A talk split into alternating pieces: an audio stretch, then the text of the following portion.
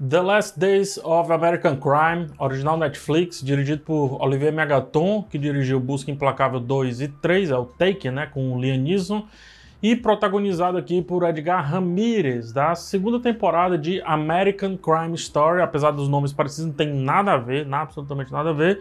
Lá no American Crime Story, segunda temporada, ele viveu o Gianni Versace, que é a peça-chave ali da história. Nesse filme, ele interpreta um ladrão de bancos que participa de um plano para cometer o último grande assalto antes do governo americano ativar um sinal mental que acabará então com todas as atividades criminosas do país. Toda cena deixada no filme finalizado deve servir para que a narrativa avance de alguma forma, ou que, ou que minimamente progrida, né? ou que funcione para que as opções interpretativas que o criador daquela obra gostaria de sugerir aconteça ali depois que você assistiu o filme.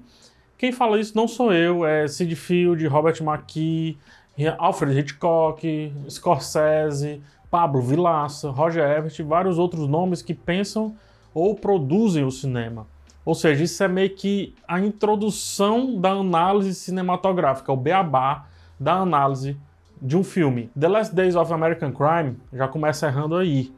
Ele entrega um filme de 2 horas e 40 minutos, mas se ele apresenta 40 minutos de cenas úteis aí para a grande história, digamos assim, apresenta muito, não é nem 40 minutos a premissa que é a melhor coisa que circunda a existência do filme, ainda assim é apresentada de maneira objetivamente errada. Não tem. objetivamente errada. Veja só. O roteiro sugere um dispositivo mental que impede as pessoas de cometerem atos contra a lei. Quando ele vai cometer o ato ali, um zumbido atrapalha a pessoa de fazer, né, de concluir aquilo dali.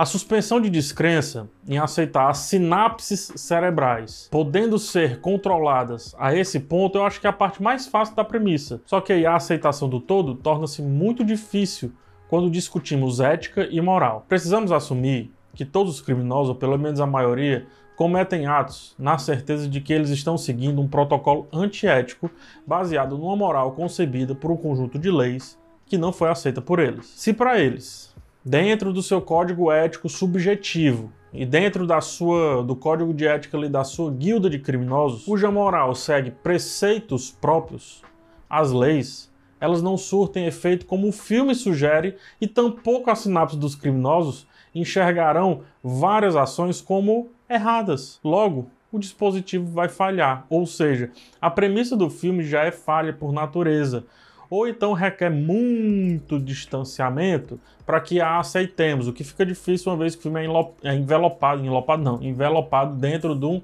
realismo. Então, a verossimilhança aí é completamente destruída. Tudo ou mais que acontece na trama descende aí desse ponto específico, dessa premissa central. Fora isso, o filme não segue o clima gostoso dos filmes de assalto.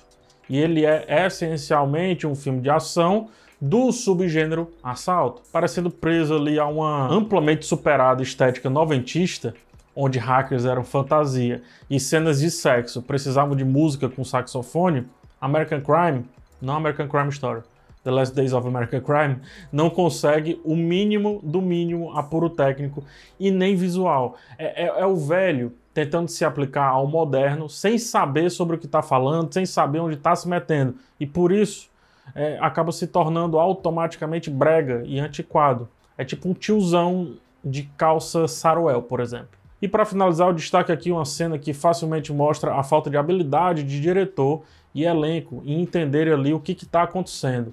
Quando somos apresentados ao conflito do Cash em relação ao pai dele, que é também um criminoso, entra aí uma cena que, tentando alcançar o ápice do drama, ao colocar muito peso nas vozes dos atores e construir planos fechados e hiperdramáticos e lentos, aquele negócio todo, o filme passa muito do ponto, entregando ali o famoso overacting. Junto aqui, eu diria, com um negócio chamado overdirecting, se é que isso existe, uma direção exagerada. E aí o filme se desprende completamente do natural.